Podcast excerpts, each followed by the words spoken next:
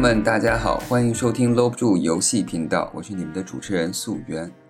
上周啊，因为这个各种工作原因，我没能及时的录制节目，在这里呢和各位道个歉。本来这周啊是打算趁热跟大家聊一聊刚刚公布的《塞尔达无双》的，但是呢，我有一个特别喜欢无双的朋友，我本来打算叫他一块来一起聊。结果他身体不适，所以无双的系列节目呢，我们将会在下周奉上，也请各位朋友呢期待我们的节目。那今天呢，我们就来聊一聊一个老的游戏系列。虽然这个游戏系列也没有那么老，但确实不是今年发售过的游戏系列，就是我们的战场女武神系列。其实这个系列我一直很想玩，想要去尝试，特别是因为它的二三代登陆过 PSP 平台，按道理说是很方便国内玩家游玩的。但是很不巧，那个时候的我呀，PSP 上只有怪物猎人。不过听很多朋友都提到过，说战场女武神系列在 SRPG 游戏中也算是独特的一支。所以在今年听说港版打骨折的时候，我就果断下单了战场女武神四。不过因为大家众所周知的原因啊，今年上半年的游戏市场完全都被动森所支配，整个朋友圈都在玩动森，所以我呢自然也就迫于社交压力，无暇顾及我们的女武神。直到前段时间放下了《一度神剑》的复刻版的我，才捡起了《战场女武神四》来体验。老实说啊，我现在还没有通关，所以对这个游戏的评价呢，也可能不是很完善。而且我也没有体验过系列再早的几代作品，我更多的呢会是从一个新手玩家的角度，再根据我玩过的一些 SRPG、SLG 等游戏的类型进行一个评价。有说的不对的地方呢，也欢迎大家在留言中给我指正。那么接下来呢，我们就来聊一聊这个游戏。首先啊，我还是给大家简单介绍一下这个游戏的历史。那么我们的战场女武神是由世嘉公司于2008年4月24日在 PlayStation 3上发售的战略角色扮演游戏，并且呢，由其发展出了动画与漫画等相关系列的作品。2014年11月11日，一代发布了我们在 Windows 的一个移植版，就是在 Steam 上发售。二零一六年二月十日呢，一代还发布了 PS 四的平台的高清化移植版本，并且支持繁体中文字幕。二零一八年三月三十日，在腾讯的 WeGame 平台上发售了简体中文版。二零一八年九月的二十七日，移植登陆了我们的任天堂 Switch 平台，同样支持繁体中文字幕。游戏的续作呢，《战场女武神二》。于二零一零年一月二十一日在 PSP 平台发售，还有我们刚才说到的三代，同样也于二零一一年的一月二十七日在 PSP 上发售。那么二零一八年呢，我们的四代，就是我这次将要讲的《战场女武神四》日版，在亚洲地区于三月二十一日在 PS4 和 Switch 上推出。二零一八年内在欧美地区，除了前两者之外，还推出过 Xbox One 版本。系列初代的评价其实是很高的，曾经获得了发米通三十四分的评价，进入黄金殿堂，而且还被吉尼斯世界纪录认定为，而且还被吉尼斯世界纪录认为是最好的 PS 三上的战略角色扮演游戏。那么接下来我就为大家简单介绍一下《战场女武神》这个游戏的世界观和它的背景。这个世界观设定的是一个架空的欧洲大陆的一个战场，是二战的一个环境，但它其实是一个平行宇宙。虽然和欧洲的二战战场很相似，但是包括里面的一些民族的设定啊，包括枪械，包括科技技术，都其实是另外一个平行宇宙中的东西。那么，在一九三五年的这个欧洲大陆上，东欧洲帝国联合与大西洋联邦组织爆发了第二次欧洲大战，将战火蔓延至整个大陆。夹在两股强权之间的缓冲国。加利亚公国由于盛产重要的资源，就是我们这个游戏世界观里设定的一种特殊的矿石，叫拉格纳特矿石，而遭到了帝国军的侵略。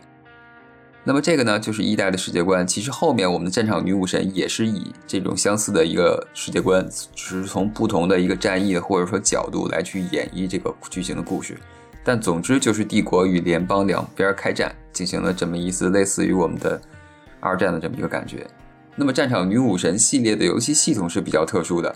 它拥有一个叫做实况战术区域战斗系统的这么一个东西，是世嘉公司为了战场女武神特别开发的，是同时结合了回合战略与即时行动两大要素的一个战斗系统。玩家将轮流操作指令模式和行动模式两种模式下来完成整个游戏。说的比较邪乎啊，在这儿我给大家简单说一下，其实就是我们。理解的战棋 SLG 的一个地图模式，和一个我们经常会玩的 FPS 或者说冒险的那种第三人称越肩视角的一个计时动作的游戏。也就是说，我们会在每回合开始的时候，先选择我们要移动的伙伴，观察地图上的整个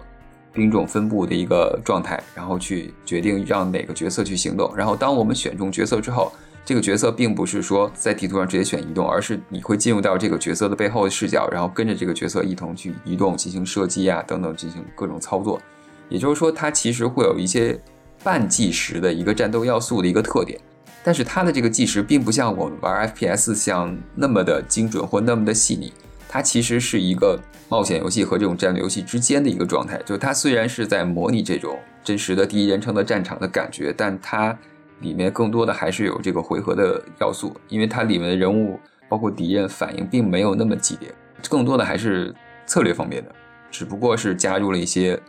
呃这种比较直观的战斗，然后会让你觉得这个游戏耳目一新。同时呢，作为 SRPG，它里面也有角色的成长与潜能系统。每个角色呢都有他们自己不同的一些系统，然后相似度、好感、擅长的东西、不擅长的东西，有隐很多隐藏的特性。你在战斗中就会有意无意的触发这些特性。这些东西有一些是有利的，有一些是不利的。比如说，有可能会恢复弹药啊，恢复血啊，这是有利的。还有一些可能是说他是什么人群恐惧症啊，在人多的地方他就走不动路啊，等等，或者是他防御力降低会自大等等的，这些东西都是完全随机的，会影响我们整个的战局。而且这个每个人之间的他们的关系也不一样，就是某些角色和某些角色他们的关系比较好，所以他们在一起战斗的时候就会获得一些额外的加成。那么接下来我给大家介绍一下游戏中出现的一些兵种和一些可操控的单位。首先呢，这个游戏它是类似于我们的二战风格，所以它的战场基本都是在地面，也就是说是步兵和我们的战车。那么步兵呢，首先会分成侦察兵、突击兵、反战车兵、支持兵和狙击兵，还有我们四代多出来的一个掷弹兵。侦察兵就不用多说了，肯定是游戏中移动距离最高的一个兵种，然后他们装备的是步枪。是用来抢夺据点的一个不二人选。升级为侦察列兵后，可选用枪榴弹对敌据点展开轰炸。侦察兵的特性更多的就是用来侦察，如字面意思，因为它的行动力比较高，但是它的火力相对弱。因为它装备的是步枪，所以它的射击能力是有限的，杀伤力是有限的。更多的是用来探索一些未知的区域。第二种呢，就是我们的突击兵。突击兵装备的就是冲锋枪。冲锋枪其实是射程比较近，但是它如果在近距离会对敌人有一个很高的一个攻击力，而且拥有不错的防御能力，在玩家的战场上其实是一个中流砥柱。升级后的突击猎兵还可以装备火焰喷射器，躲在掩体后将敌兵燃烧殆尽。还有一个比较明显的缺点就是它的武器射程很近，因为是冲锋枪，所以一定要冲到离敌人很近的时候才能开火。但是突击兵的这个防御性能其实是很好的，如果你将突击兵设置在我们的掩体后面，然后。等待敌人来过来的话，其实突击兵的这个防御性能要比其他的兵种都要好。还有一种就是反战车兵，反战车兵顾名思义就是用的我们的类似火箭筒的，但是在游戏中叫做反战车长枪。对于战车来说呢，一般的武器都很难对战车造成伤害，像我们刚才提到的冲锋枪甚至是步枪都很难穿透我们战车的装甲，像坦克还有一些运兵车。但是突击兵的这个。反战车长枪呢，却给他们可以造成很大的伤害。当然了，它的攻击力其实肯定还是不如我们的坦克的。但是在有些地形，我们可以利用反战车兵去登陆一道一些很诡异的地形，或者说埋伏在草丛中，对战车进行突击不意的一个攻击。所以反战车兵呢，很适合在一些出其不意的战场上使用。而且反战车兵也很适合去拆除对方的防御工事，因为它等于这种火箭系统的武器是可以在任何地形下。对像碉堡啊、对掩体啊进行一些攻击的，但是反战车兵因为他没有装备其他的枪，所以他不太擅长对付普通的士兵。像他如果对到突击兵，那就白给了，完全白给。那么还有一类就是我们的支持兵，支持兵其实就类似我们的工兵，然后支持兵的作用其实很多。支持兵装备的是来福枪，有点类似于我们侦察兵。但是呢，他在战场的任务不是杀敌，而是治疗、补充弹药、维修战车，包括修筑防御工事、排雷等等后勤工作。就一开始你可能会觉得支持兵很没必要，但是你会发现在整个游戏过程中啊，每一回合的弹药数是极其有限的。像我们的战车可能上来会有三的一个载弹数，在你不升级的情况下，包括我们的狙击手，包括我们的一些反坦克兵，所以你就需要让支持兵去走到他们身边，然后给他们补充弹药，然后增加这个更多的战斗力。而且，支持兵最好的一点就是它可以给我们的坦克和战车进行一个修理回血的一个作用，这个我觉得也是不可或缺的。所以玩的时候，大家最少每一队每一次行动都要带一个支持兵。那么还有一类就是我们的狙击兵，狙击兵就不用多介绍了嘛，肯定就是一把长狙了。狙击兵的特点就是他们可以开镜，可以开几倍镜，然后去狙击。我觉得可以说是所有步兵的一个克星吧，因为只要瞄准头部嘛，基本上就是一击必杀，除非你是有一个很厚的装甲的。那么在后期升级为狙击猎兵之后呢，还可以选配反战车步枪，摇身一变就可以对战车造成很高的伤害。不过近距离啊还是相当脆弱，因为它根本来不及放狙，对吧？狙击兵在我的使用过程中，我认为还是非常好用的。它可以从很远的距离就解决掉一些比较麻烦的威胁，像我们的一些敌人的机枪手啊等等这些东西，都可以用狙击兵前去趟掉。然后最后一类就是我们这个战场女武神四代新出现的一个叫掷弹兵。掷弹兵有点像我们现实中的这种迫击炮，就是它掷弹兵会装备这种重型的一个掷弹设备，然后配标配一些这种所谓的榴弹。它移动距离比较短，而且是毫无防御，基本上可以说是毫无防御。但是它的比较优势就是它可以造成大面积的伤害，它是类似一种抛物线的这个方式对敌军进行打击，可以打击的面很广。但是它在升级之前是不能够伤害战车的，它只能够打人、打掩体工事等等等等。但它的优势就是，一旦你利用侦察兵。侦察到了敌方的打击点配置的时候，你就可以利用抛物线的方式，即使看不到敌人，也可以对它进行一种压制打击攻击。所以掷弹兵可以说是新的步兵中的一个王牌兵种。它和反战车兵其实有一点点相似，但是反战车兵的攻击轨迹是直线，所以他们在使用中还是有一个细微的不一样的地方吧。然后接下来就是我们的战车，战车我目前遇到的基本上就是我们的坦克和运兵车。坦克不用说了，就是战场中的主力。坦克对于整个战役来说，它的作用首先是一个移动的堡垒，它可以掩护我们的步兵，而且就是它拥有强大的火力，它标配有对士兵的一些榴弹、穿甲弹，可以打别人坦克啊，甚至碉堡，还有一些火力更强的机枪。坦克的优点其实就是防御高嘛，只要不是对方的反坦克兵和对方的战车，基本上都不会对你造成太大的伤害。所以说，这个游戏的重点其实就是在战车和步兵如何配合前进，然后进攻的这么一个重点。那么接下来和大家聊一聊这个游戏的特色。这个游戏使用了一种叫做 Canvas 的绘图引擎，打造出的是一种类似水彩风格的游戏画面。它的远景、雾化加上阴影的处理，然后使得这个游戏的整个画面看起来就像在看一个互动的动画的感觉一样，非常的舒服。并不像我们其他意义上的一些 3D 游戏棱棱角角特别硬派，就反而看的像是一部日本动漫那么一个互动漫画、互动动画的一个感觉。画面风格整体都是比较清新的。